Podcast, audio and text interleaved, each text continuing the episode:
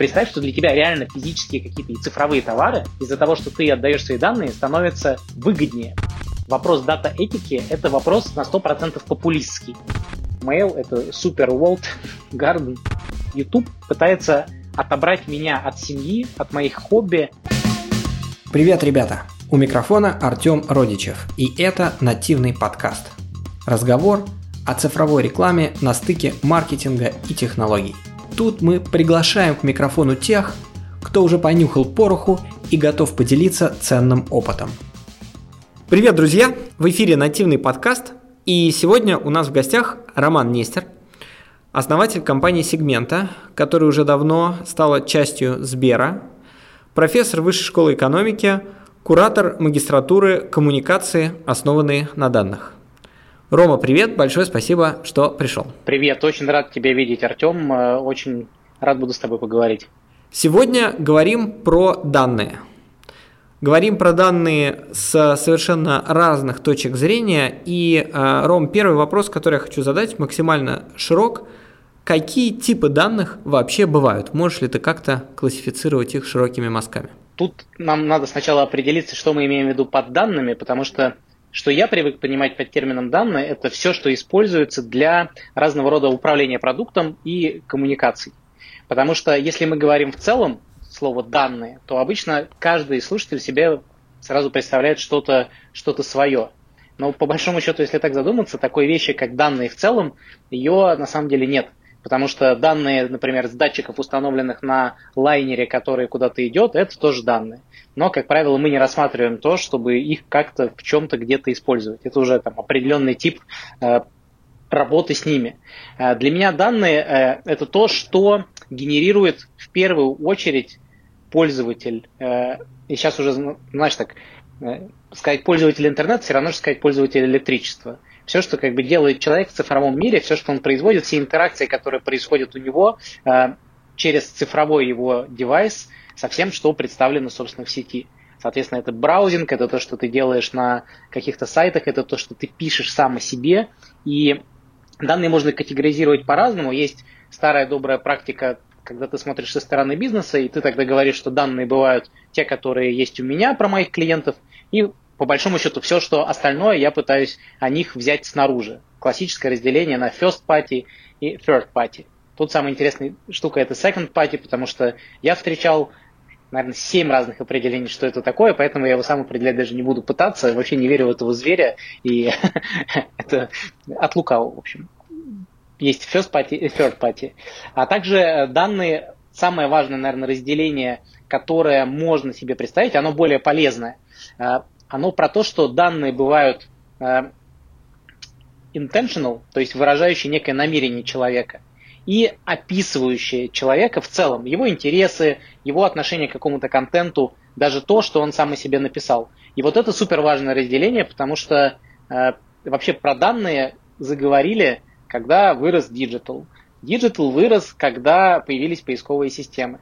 Поисковые системы выросли и стали богатыми и большими на очень определенном одном типе данных. Этот самый intentional traffic, intentional data. То есть, когда человек показывает такой сигнал, что он что-то ищет, и ты ему даешь решение этой проблемы. Это самые эффективные данные, и их меньше всего. А всех остальных данных их море, но а, вот здесь уже начинается вопрос того, как из них извлечь ценность. А, должен, кстати, сразу сказать, что а, за время, за время развития всего вот того, того, что связано с данными, меня стало трясти от одной фразы. Она звучит так. Данных очень много, никто не умеет с ними работать. Это очень любят говорить разные топ-менеджеры в компаниях, когда пытаются сказать, что вот, значит, к нам все приходят, из данных наших ценностей лечь не могут, а где-то это золото, эта ценность есть. Так вот, ребят, все это булшит. Большинство данных на самом деле абсолютно бесполезны, не могут быть применены никакому бизнесу, никакие чудесные алгоритмы из них никаких гениальных паттернов не вытащат. И э, эта вещь вот это вот данных очень много, в них много ценностей, она формирует к ним неверные отношения и со стороны пользователя, клиента. То есть, когда ты бизнес, пользователь и клиент начинают думать про данные, что это вот непременно ценность. Мы же пользователи приучили, что данные – это новая нефть. Так вот, большинство, 90, наверное, 9% данных, которые генерируются в сети, э, для бизнеса по факту практически бесполезны. Супер, слушай, ну э, спасибо, это прекрасный фрейминг. Значит, мы для сегодняшнего разговора, во-первых, определяем, что данные для нас это все, что так или иначе описывает э, людей, там, пользователей интернета, такой, используем такую банальную э, фразу, или пользователей неких цифровых устройств и сервисов. Во-вторых, а, данные, естественно, бывают очень разные, и ценные данные те, которые описывают некие пользовательские намерения, а вообще данных очень много, и далеко не все из них нефть. Я бы так сказал, не все то, что под землей, это нефть. Я, я кстати, а... даже тут вкину, позволю метафору. А, такой Тим Райли, очень крутой мыслитель-аналитик, написал недавно программное такое эссе, а, в котором он вот эту самую фразу «данные новая нефть», даже, по-моему, в 2008 году установлено, что эту фразу, кажется, впервые сказали, а, что это метафора, которая задала как раз нам всем неправильный фрейминг. Потому что нефть цена сама по себе, ты ее добыл, переработал, это уже ценность. Вопрос только в переработке. Так вот он сказал, что данные это не нефть, а данные это новый песок. То есть это вещь, которой на Земле очень много, которая с виду вообще абсолютно бесполезная штука, Песок при этом используется в производстве э, ряда высокотехнологичных элементов, но чтобы из песка э, вот эти элементы производить, требуется гигантская многомиллиардная инфраструктура. Э, для этого подходит что-то типа только 20% песка, и это ни, ни разу не делает песок каким-то бизнесом. Вот примерно такая же история с данными. Классная аналогия, спасибо. А, теперь хочу спросить тебя, ну все, мы вот значит останавливаемся только на данных, которые относятся к каким-то людям, и поэтому они имеют э, ценность для бизнеса. Ценность может быть маленькая, может быть большая, но вот это вот значит э, диапазон того, о чем мы сегодня говорим. И следующий мой вопрос. Расскажи, пожалуйста, как, э, на твой взгляд, устроена экономика рынка вот этих вот данных? Экономика рынка данных вопрос крайне интересный, потому что он тоже связан с ожиданиями, в общем-то, от данных и от ценности в них. Э, рынок данных стартовал вообще где-то у нас в стране. Давай остановлюсь именно на, на нашей стране, потому что про глобальные практики можно много чего почитать. Вот компания, которую мы основали с партнерами, она называлась еще в начале даже не сегмента, изначально была задумана биржей данных нам казалось, что с тем хайпом вокруг больших данных, вокруг того, э, что компании будут стремиться найти как можно больше аудиторных данных, описывающих их клиентов, по ним таргетироваться, что это будет большим рынком. Мы смотрели на западные DMP, Lotame, XLA, в тот момент были на слуху BlueKai, и сами запустили такую вот биржу данных, то есть место, где ты, с одной стороны, собираешь провайдеров данных, разного рода пользовательских данных. Например, среди провайдеров мы рассматривали liveinternet.ru, а, то есть это сервис блогов, на котором люди плюс счетчик, соответственно, там есть и соцдем, и поведение людей в интернете, счетчик OpenStat, а, отдельный интернет крупные магазины и так далее. С другой стороны, заказчики, видя, в первую очередь, мы видели рекламных агентств. И этот бизнес мы свернули уже через полгода после его начала, приведя, как сейчас это называется, Customer Development, а тогда мы просто ломились во все двери и пытались всех их соединить между собой. И, наверное, главный вывод, который я могу сделать сегодня в 2021 году про 2012, не сильно-то рынок этот и изменился. Э, рынок данных сейчас можно оценить э, в России в, по моей оценке, 10 миллиардов рублей. Это потолок, который включает в себя все виды э, платы за данные, которые только можно придумать. Это и подписка на данные, которую сейчас используют, в частности, рекламные агентства, когда ты получаешь за ежемесячный либо ежегодный платеж, неограниченный доступ к данным в платформе, ну, например, iData или Webarama, это все, что платят за скоринг, то есть крупные телеком-операторы, наверное, это один из самых больших сегментов рынка, предоставляют данные по запросу банков для их скоринговых моделей. А, контракт одного банка с одним оператором может составлять э, до 200 миллионов рублей, но, скорее всего, это еще меньше, там 100 или 50. Э, тарификация там тоже может быть разной. А, то есть данные такие для скоринга. И мы, конечно, больше всего ожидали, что данные будут очень востребованы именно в рекламном мире, но по-прежнему э, это очень такая небольшая часть. Если вот, в общем, сложить всех, кто так или иначе э, покупает, платит за данные, а также платит за системы обработки данных, то цифра появляется, получается примерно такой. Э, косвенно эту цифру подтверждает, к примеру, инициатива банка ВТБ, который вместе с Ростелекомом запустил очередное совместное предприятие, монетизацию больших данных, и они посчитали, что рынок типа через, по-моему, 5 лет будет размером от 15 до 30 миллиардов рублей. Почему я так останавливаюсь на этих цифрах? Потому что вообще-то даже получается через 5 лет рынок данных, когда, казалось бы, все их освоят, все технологии разовьются, будет всего лишь размером в жалкие 10% рекламного рынка. И я говорю только про цифровой рекламный рынок. Даже меньше, если верить последнему отчету AIB, который вышел буквально там день или два назад, где они оценили цифровой рынок в 323, по-моему, миллиарда, если я не ошибаюсь, за 2020 год. А, то есть это даже какие-то 5%. Ну, то есть да, это типа 5%. Ты сказал про цифровой рекламный рынок, правильно? Мне кажется, да. А, ну, соответственно, от общего рекламного рынка это еще меньше. Когда все эти истории да, про да, данные да. Если брать еще и офлайн, то конечно. Когда все это claim илось на инвесткомитетах, на советах директоров и везде, если бы кто-то тогда прилетел из будущего и сказал, чуваки, вы обсуждаете рынок, который весь размером всего в жалкие 5% от всего digital рынка, то ну, никто бы не поверил. И тут очень интересный аспект, что э, рынок данных это очень редкая штука, в которой э, вера и интуиция настолько сильно перевешивают реальную бизнес-практику, что просто можно поразиться. Потому что SEO, топы крупнейших компаний, банков, телекомов – убеждены, что в их данных сокрыта огромная ценность. Эту историю они продают своим акционерам, рассказывая, что эти данные настолько ценны, что на них можно сделать бешеные миллиарды. И тем самым они ожидают от этих данных эффективность, где бы они ни были применены. И в итоге вот долгий спич, который я рассказываю, он про то, что открытый рынок данных, в котором кто-то эти данные покупает, использует для таргетинга, так и не взлетел, остался очень маленьким. А, есть рынок, который крайне трудно посчитать, когда компании внутри себя используют данные для оптимизации своей работы. Но, come on, я не считаю, вот, что, это, вот, вот, вот. что это рынок и что это вообще что-то новое. Я ритейлер, на дворе 1975 год. Я беру э, историю покупок моих лояльных покупателей, их сегментирую по тому, что они покупали, рассылаю им каталоги. Я занимаюсь бигдатой, я, значит, как бы теперь использую данные. Нет, тогда все это называлось просто аналитикой, а сейчас просто большую часть аналитики переименовали в данные, в работу с большими данными и так далее. Это ну, как бы некая дань моде, но объективности ради нового в этом не то чтобы много. Потому что новое было бы, если бы вы использовали много данных внешних, которые вы выбрали и присоединяли к своим. Но практика также показала, что практически нет таких данных на открытом рынке, которые могут значимо усилить работу компании, будучи привлеченными извне. Ну и возвращаясь к категоризации данных, про которые мы сказали, first party, third party, самые ценные данные – те данные, которые есть у тебя. Большинство компаний в своей работе с данными дальше хорошего освоения first party еще не продвинулись, но уже забегая вперед паровоза, пытаются что-то докупить, пытаются что-то развить. На самом деле сделать использование данных для улучшения своего бизнеса частью ежедневной практики – это уже сама по себе большая сложная задача, которую многие еще даже не решили. Но решать ее и... Ром, вот да.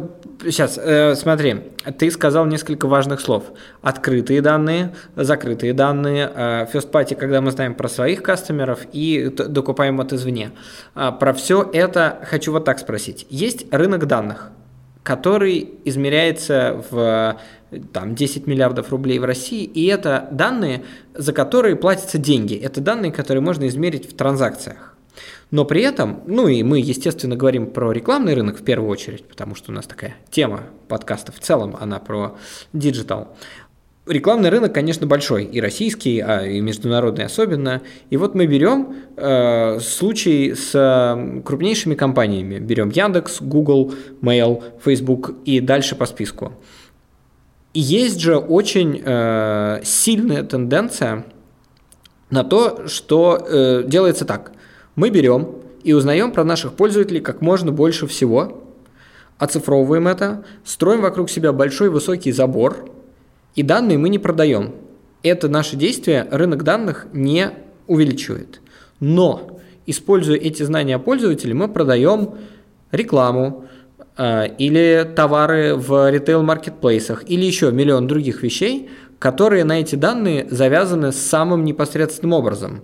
И без данных часть этих индустрий, она ну, я не знаю, если не может существовать, это, наверное, сильное слово, но, по крайней мере, во многом эффективность всех этих операций, она обеспечивается этими данными. И хотя они вклад в этот рынок не привносят, они косвенно, естественно, э, очень сильно влияют на оценку смежных рынков, скажем так.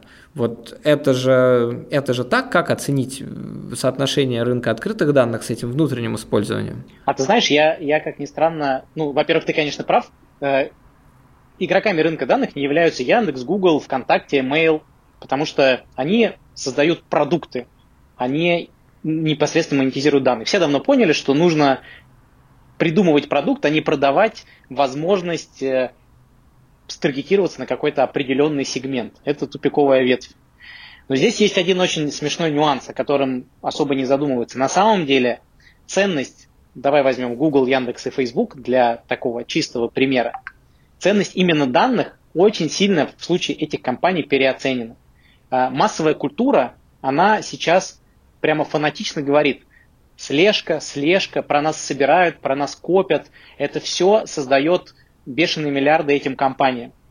На самом деле эти компании это в первую очередь медиакомпании, которые получили, ну медиа может быть неправильное слово, или продуктовые, которые получили огромное количество э, скажем так, такой уникальной валюты, как внимание пользователей. И они продают не столько анализ пользователя, не столько какие-то глубинные инсайты, а возможности ему что-то показать.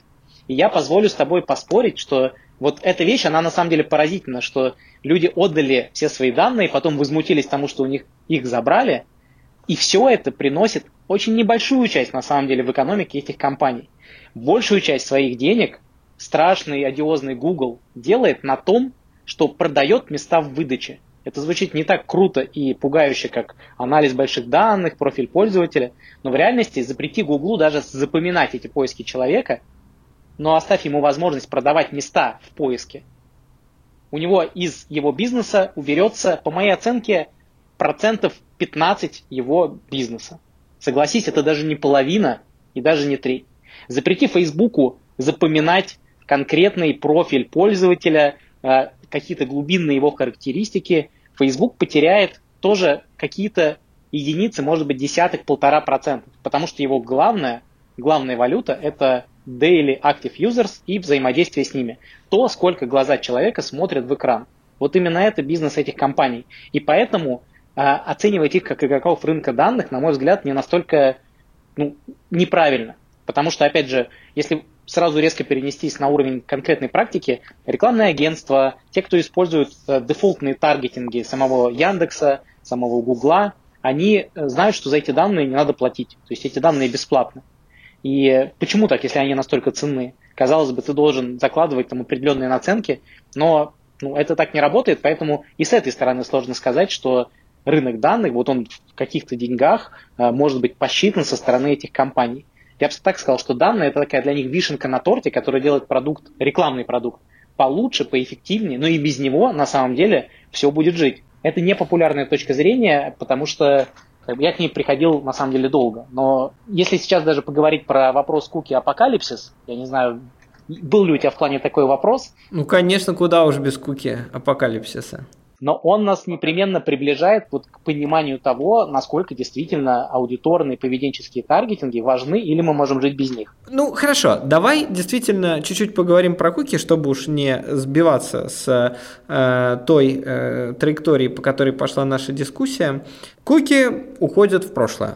Компании перестают иметь возможность трекать тех самых пользователей, при этом, правда, комментируя то, что ты сказал, естественно, для всех этих компаний, для которых очень важна экономика внимания, данные, мне кажется, играют все-таки ключевую роль именно для продуктового развития. Это немножко другое применение, но ведь все эти пресловутые истории про то, как каждая компания знает, сколько миллисекунд, э, какое именно сообщение на, в приложении Facebook ты там видишь, и в зависимости от этого э, эта выдача там под тебя подстраивается и заставляет удерживать твое внимание. Знаменитый этот фильм, который Social Dilemma. О, обожаю, я про него могу говорить часами. Вот, но не будем отвлекаться, то есть как бы данные свое место там занимают, они просто не непосредственно описывают пользователя для рекламодателя окей, этот тезис записали. Давай погрузимся в то, что будет с рекламной индустрией после того, как мы полностью потеряем возможность работать с куки. Угу. На самом деле отказ от куки это шаг довольно, наверное, логичный, потому что получилось так, что Google и сотоварищи трудились, трудились, строили огромную сложную инфраструктуру, а, организовали вот эту идентификацию пользователя по файликам, которые кладутся в браузер, а потом вокруг расплодилось огромное количество людей, которые стали делать на этом бизнес вообще с Гуглом толком и не делясь. Ну или делясь только косвенно. А, компания сегмента не исключение, то есть вся наша работа была всегда основана на куки-файлах. И мы ничего не сделали для того, чтобы эти куки были созданы, поддерживались, устойчиво работали, хранились в браузере, который мы тоже не разрабатывали. Поэтому можно так сказать, что запрет куки – это не то, что, а, скажем так, удар осознанный по индустрии со стороны, в первую очередь, Гугла, во вторую очередь, Apple, но а, это, скажем так, ну, логичное развитие событий. Вы этого не создавали, так вы как бы и не должны требовать, чтобы это всегда работало. А, что произойдет конкретно с рынком от этих изменений? Ну, во-первых, это действительно шаг навстречу privacy пользователей, и это попытка предвосхитить э, огромное э, осознание такой большой значимости э, приватности человека, которая сейчас расцветает, но в первую очередь, кстати, не в нашей стране, а в Европе и в США. Основные рынки Google и Apple. Во вторую, кстати, очередь это шаг Apple, который вообще-то еще в 2010 году начал вот эту историю про то, что мы про privacy, мы ни за кем не следим, мы не такие, как вот этот Google. То есть это такая игра, которая началась довольно, довольно рано, э, гораздо раньше, чем мы начали это все обсуждать и про это говорить, и сейчас мы видим только ее последствия. А, что произойдет конкретно с рынком? Во-первых, э, сильные, большие станут еще сильнее. Понятно, что World Gardens, это, соответственно, Amazon, Google, Facebook, станут только сильнее, потому что у себя внутри, они все равно будут иметь идентификатор, который к куки не привязан, который позволит проводить аналитику пользователя, э, создавать продукты, которыми можно давать пользоваться рекламодателю, но уйдут как раз компании, которые специализированы разным образом в разном виде использовали данные для суперточной аналитики или суперточного таргетинга, но не входили в периметр этих World Gardens. Второе это... Можно попросить тебя тут врезочку? У нас э, русскоязычная, естественно, аудитория нас слушает. На российском рынке основные World Gardens, там 3-5, назови, пожалуйста. Э, это, конечно же, в первую очередь Mail, это Super World Garden с самыми высокими стенами. То есть это компания, которая сознательно за одной большой стеной собрала самых крупных обладателей разного рода данных у пользователя. Второе это, конечно же, Яндекс. Я бы не стал называть на самом деле наши so-called экосистемы. Вот, наверное, Яндекс и Mail это самые такие важные игроки здесь. Сбер последует за ними в этом пути? Или какие-нибудь крупные маркетплейсы, Озон, не знаю, кого там еще можно назвать?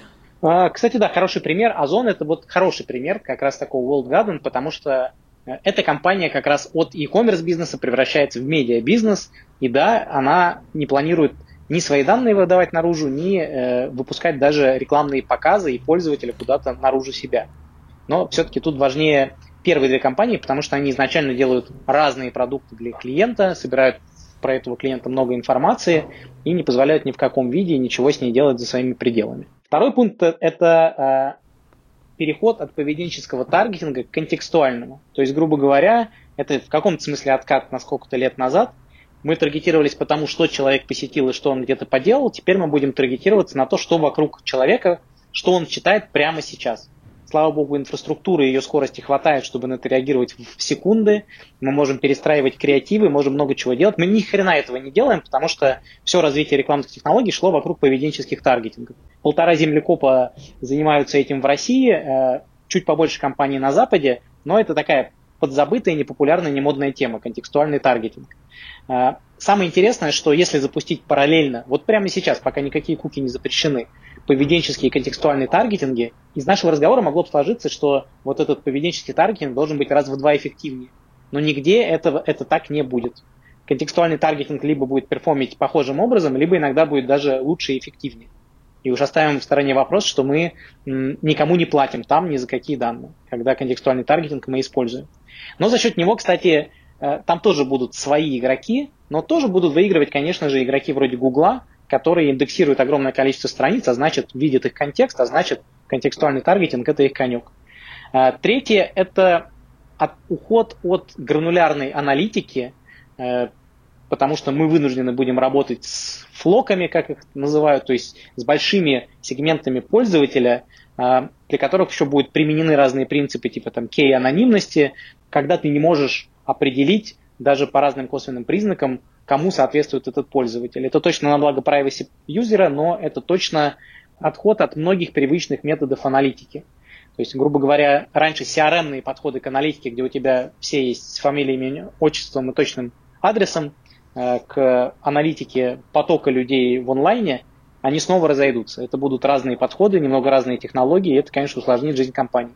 Но я думаю, что Google и Facebook и Amazon будут предлагать внутри себя всякие прикольные инструменты и перетягивать на себя больше денег, тем самым кладбище стартапов будет только расширяться.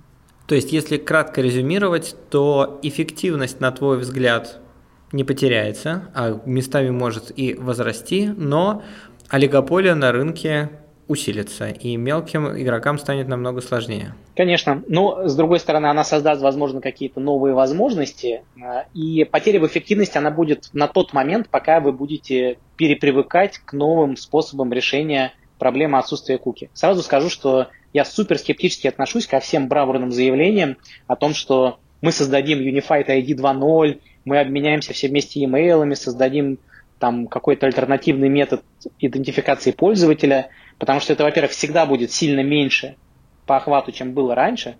То есть, предположим, куки отменили, я выкатил свою альтернативу, и у пользователя, у тех, кто ведет у меня рекламные кампании, все уменьшилось в половину половину меньше показов, половину меньше кликов, половину меньше конверсий.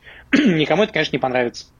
Поэтому я в эти решения верю очень-очень э, слабо. Ну, рынок должен как-то реагировать, поэтому он вынужден что-то рассказывать. Э, что будет, кстати, с тем же Trade Desk, который сейчас стоит очень дорого, тоже большой открытый вопрос. И, на мой взгляд, это очень недооцененный рынком и экспертами вообще вопрос. Что будет при отмене кук? Он очень мало обсуждается, он не поднимается то есть, как бы сейчас технологические компании, не являющиеся World Gardens, рассказывают убедительную, на мой взгляд, сказку своим инвесторам, и на их счастье инвесторы не так глубоко погружены в вопрос технологий, чтобы задать им действительно каверзные вопросы. Вот про Trade Desk и еще, например, LiveRamp, который, на мой взгляд, сейчас э, сильно очень промотирует идею сквозного идентификатора. Такой вопрос. Тут недавно мне в прям бизнес-кейс реальный э, встретился, агентство хочет показывать рекламу алкоголь или табак, э, что-то, что имеет возрастные ограничения. Э, и, естественно, без э, доступа к, например, куки, без такой прямой идентификации ты этого делать не можешь. Соответственно, они ищут возможность купить какие-то данные, которые бы тебе возраст показывали. И тот кейс, который я видел, это была покупка данных компании лотами через LiveRamp Marketplace. У них есть такой сервис сейчас, через который продаются сторонние данные, где можно с каким каким-то с определенной там долей вероятности узнать возраст пользователя. Вот вполне же себе бизнес-кейс. Что будет э, с этим? Мы можем только пойти непосредственно к владельцам first-party данных? Никто, кроме Амазона и Гугла, нам больше не сможет помочь в решении такой задачи в будущем? В этой ситуации можно будет пойти как раз в Сбербанк или МТС, в те места, где есть паспорта пользователей, э, но, скорее всего, через годик-полтора нужно будет однозначно от пользователя получить консент, разрешение на получение таких коммуникаций. Вот, скорее всего, э, это будет в ту сторону. То есть, грубо говоря, ты сможешь, будучи тем, там, тем же самым Сбербанком, э, на своих properties, на своих э, ресурсах показать человеку, неважно на основе куки, Сбербанк ID, чего-то еще, рекламу по такому принципу. И это будет надежно, в то время как поведенческий таргетинг, не поведенческий, вероятностный, он штука стрёмная, и я бы вот в такой схеме, как ты описал, задал бы вопрос, окей, вероятностный таргетинг ошибся в 3%, даже в 1% случаев, из этого 1% 1% пользователей написал заявление на тебя в соответствующие органы. Стоит ли вообще пытаться провести такую маркетинговую кампанию, или все-таки лучше попробовать традиционные методы и не рисковать так сильно? То есть ты в сквозную идентификацию вообще не веришь? Ты думаешь, что в конечном итоге все уйдет Смотри, давай я еще раз тогда попробую проговорить свое отношение к ней. Я думаю, что она не станет заменой То есть мы не будем жить, как и прежде, просто на другом методе идентификации. Неминуемо она очень сильно сузит охват того, а, что было у всех игроков раньше. Представьте, что у вас объемы всего, что у вас были, просто уполовинились, например. Для меня, как для бизнеса, логичнее в этой ситуации перенести еще больше бюджета внутрь Гугла, внутрь Амазона, внутрь Фейсбука. Потому что у них этой проблемы точно нет. Потому что мне для бизнеса важна предсказуемость и стабильность. И второй фактор, то что э, внутри названных моих платформ все-таки эти идентификаторы, они надежны. Люди пользуются этими платформами, регулярно обновляют свой идентификатор, он живой, он поддерживается. Идеи того же Unified ID и так далее держатся на робком таком предположении, что если наскрести по сусекам в разных местах, в том числе, где люди могут неактуальные данные оставлять, и слепить это все вместе, это будет работать так же эффективно. Нет, не будет. Это будет некой альтернативой, но все, что делалось, оно, грубо говоря, уменьшится в размере. То есть оно не то, что умрет, не то, что исчезнет, но это будет очень неприятная новость и для инвесторов, и для планов по выручке и так далее. То есть не умрет, но станет гораздо меньше. Это очень большая сложность, которой э, по большому счету, ну, чтобы ее решить, нужно создать еще одну социальную сеть, которой почему-то захотят попользоваться 5 миллиардов человек. Так, наше время-то тает, а есть еще очень большой вопрос, которому хочется посвятить тоже существенную часть нашей дискуссии. Это э, этика использования данных о пользователях. Это другая перспектива э, того, как мы думаем про это, с технологией использования и с бизнес-применением немножко обсудили, давай поговорим про этику использования. И в качестве эпиграфа к этой части э, разговора хочу сказать, что пользователи, когда, пользу, когда вступают в взаимоотношения с какими-то компаниями и передают им свои first-party данные, они, как правило, подписывают какие-то пользовательские соглашения.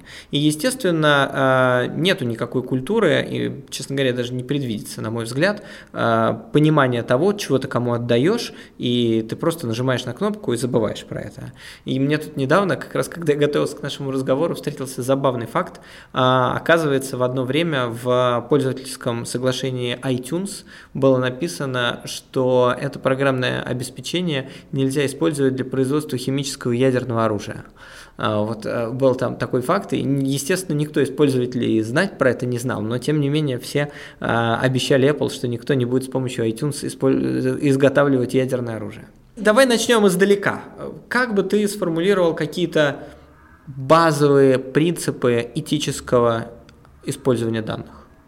Смотри, я, наверное, начал бы вообще с того, что Э, задался бы вопросом, почему оно вообще как бы возник этот вопрос. Его не было почти 10 лет. Никто особо не парился, что Google собирает данные, Facebook собирает данные. То есть весь вопрос дата-этики, он э, не про реальную проблему, а про то, как это сформулировано в общественном сознании сейчас.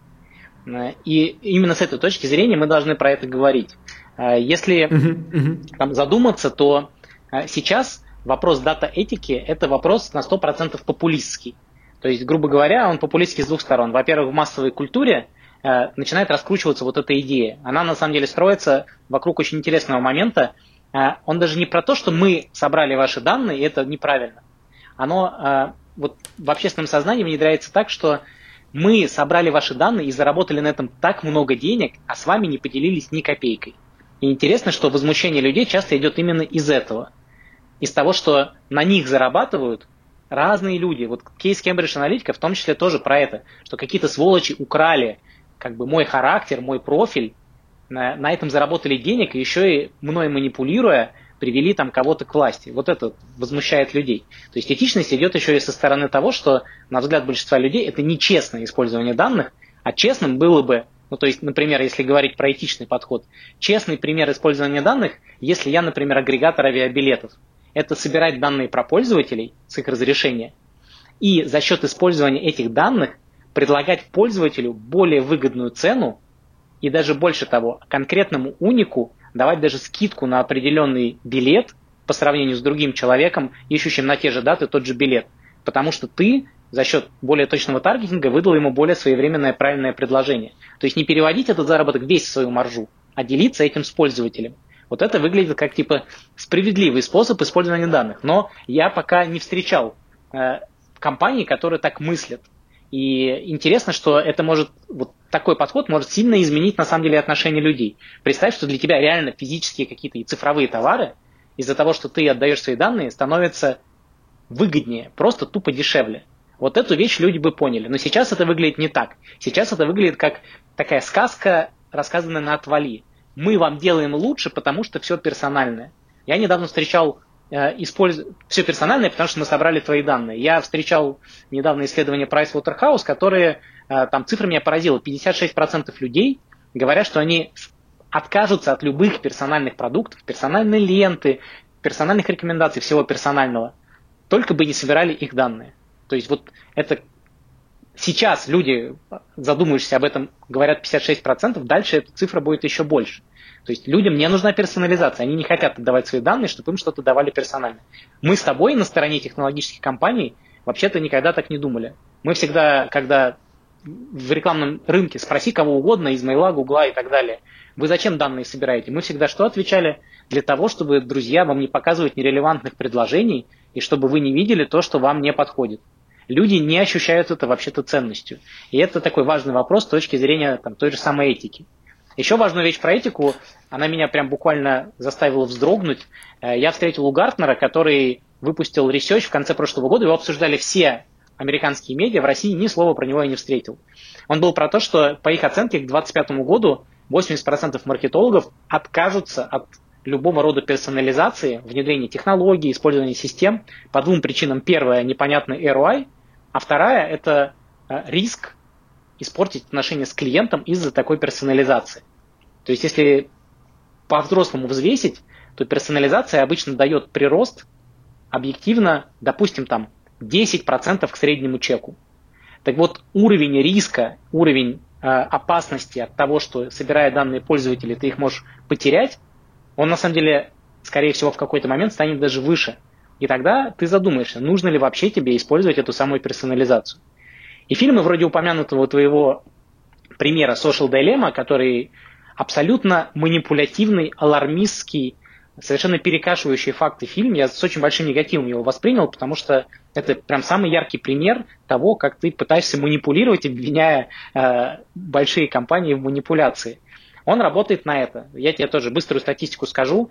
Э, в группе магистратуры из 30 человек, когда я опрашивал людей, которые занимаются коммуникациями, знают все про технологии, как они восприняли фильм, 95% группы говорят, вот такой фильм, покажу всем знакомым, мне очень понравилось, об этих вопросах я задумался. Ну, то есть люди не считывают вот этого алармизма и популизма, но э, эта вещь ложится на их э, восприятие мира очень стройно.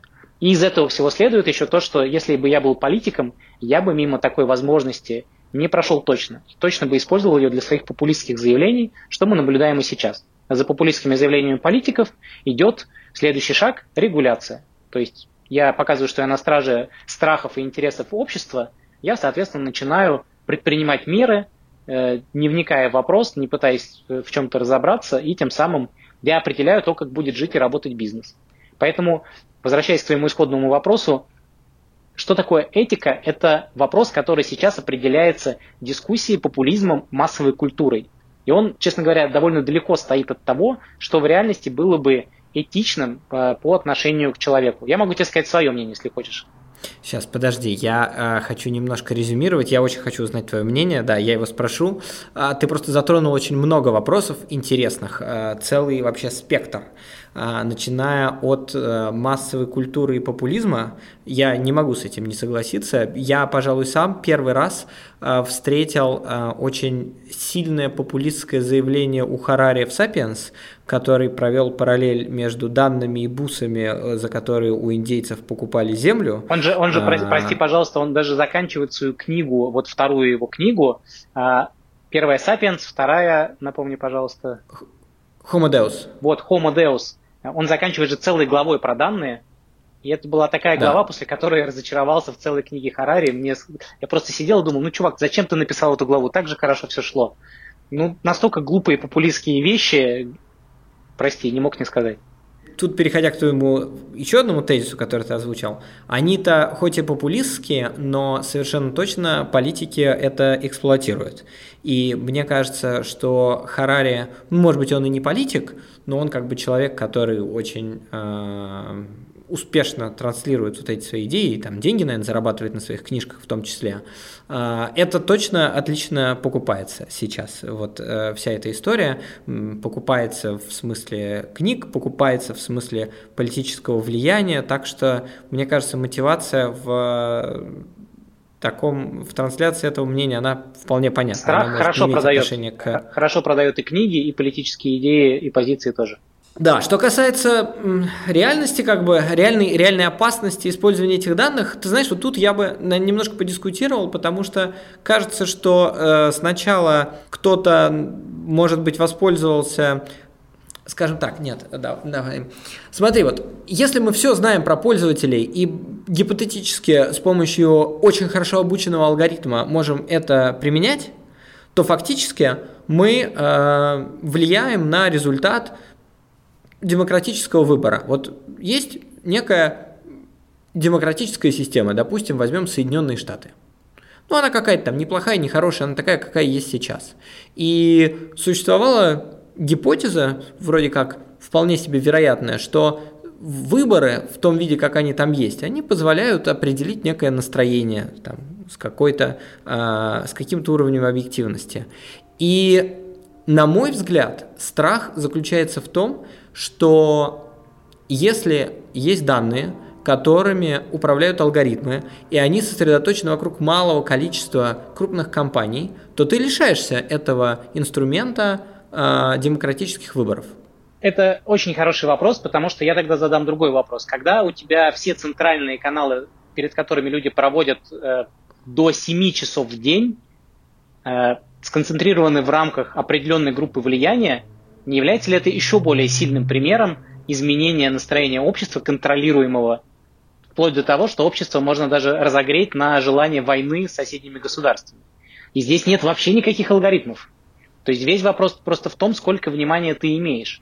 И тут другой пример. Э, часто же про данные, про манипуляцию мнением говорят в контексте поляризации общества в США, где вот особенно в Social Dilemma эта идея развивается, что из-за того, что вот нас погрузили в пузыри, мы смотрим на мнение похожих на нас людей, общество разделилось.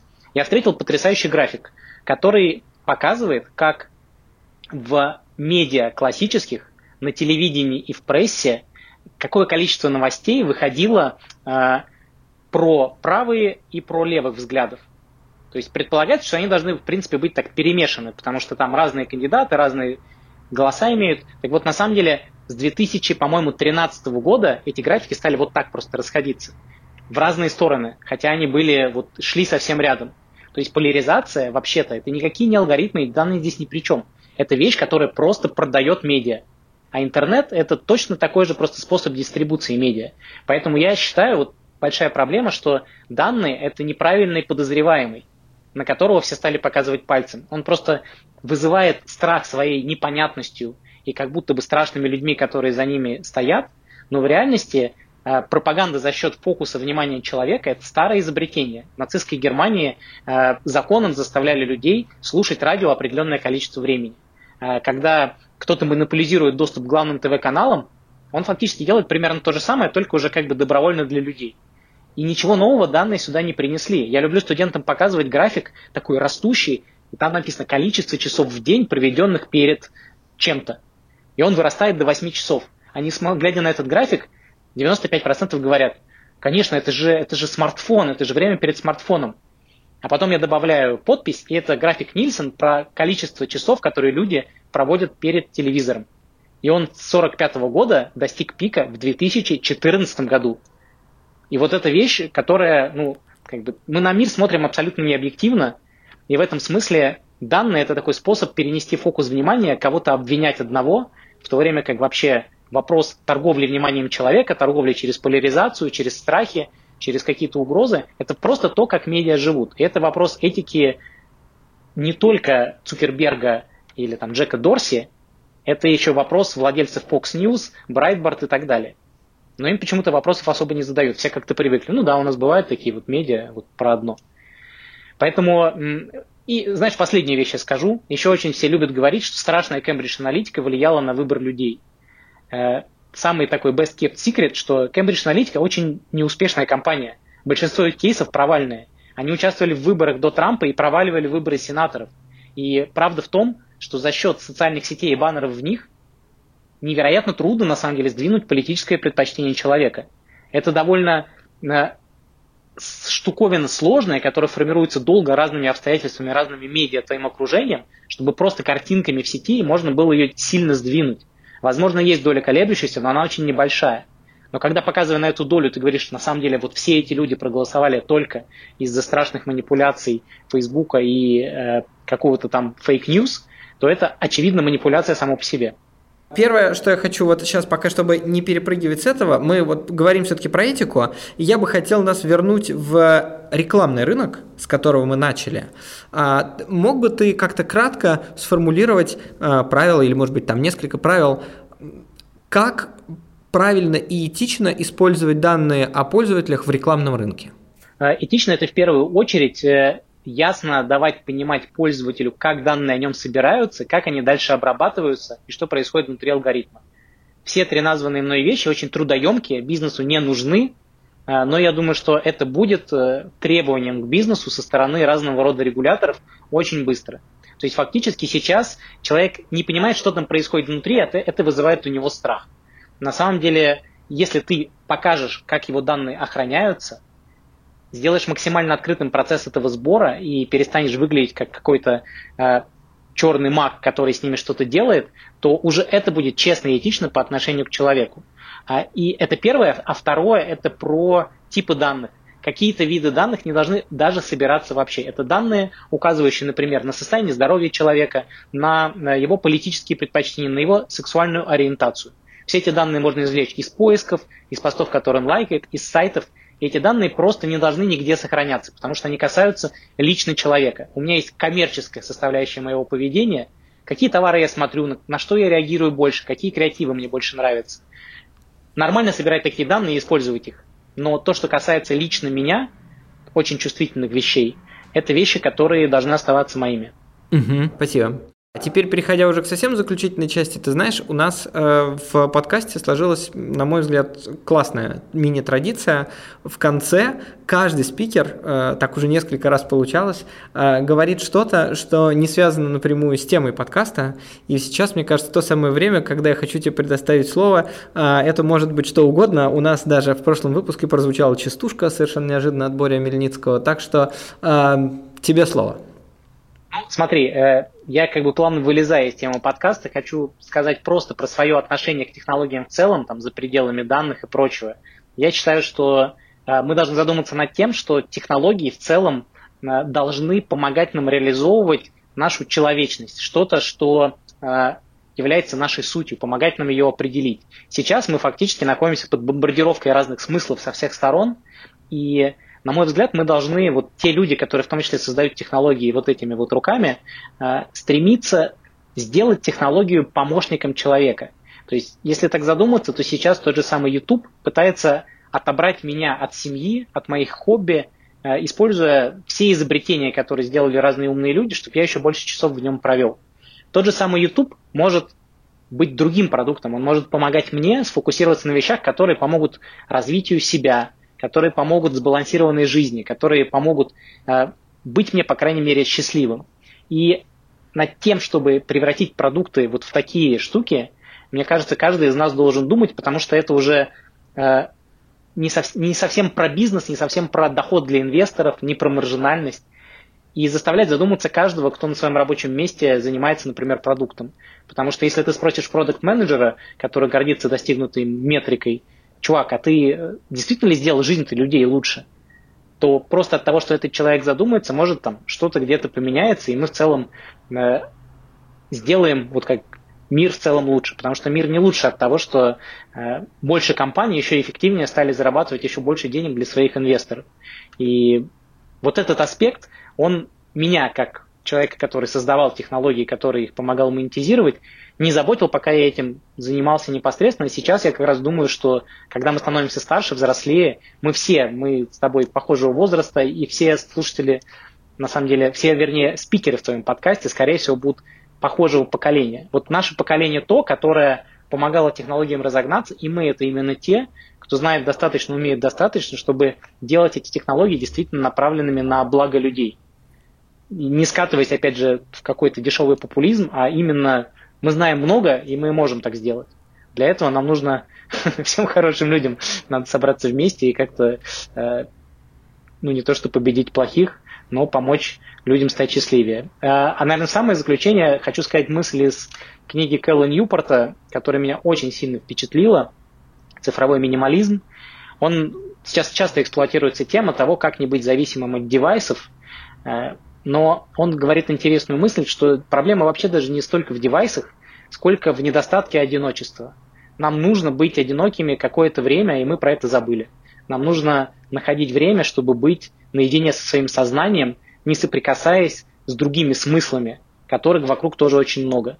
Потому что тогда мы, наконец, смотрим на то, что мы сами из себя представляем. Когда ты слушаешь на прогулке подкаст, при всем уважении к подкастам, я тоже их делаю и тоже влияю на смыслы других людей. Э, ты в эти моменты не находишься наедине с собой, нужно вспомнить, что вообще-то это можно делать не только уходя в ретрит и не сидя в медитации, но и много раз в течение дня. И тогда, возможно, ты очень много интересного обнаружишь в себе, а не только в других. Это очень жизнеутверждающее завершение нашей беседы. Я э, заслушался тебя, да. Это абсолютно правильно, я согласен. Так что, друзья, выключайте наш подкаст и останьтесь наедине э, с собой, хотя бы на несколько минут. У нас в гостях был Роман Нестер, основатель компании Сегмента, эксперт по данным, человек, который построил и продал успешный бизнес вокруг данных и очень много всего знает, а сейчас является профессором Высшей школы экономики и э, транслирует свои знания и смыслы другим людям. Рома, спасибо большое. Спасибо большое. Помните о себе. Спасибо, что дослушали этот эпизод. Напоминаю, задать вопрос напрямую спикерам всегда можно в телеграм-канале «Собака Native Podcast». Там же вы встретите интересное сообщество людей, которые работают в рынке цифровой рекламы. До встречи в следующих эпизодах.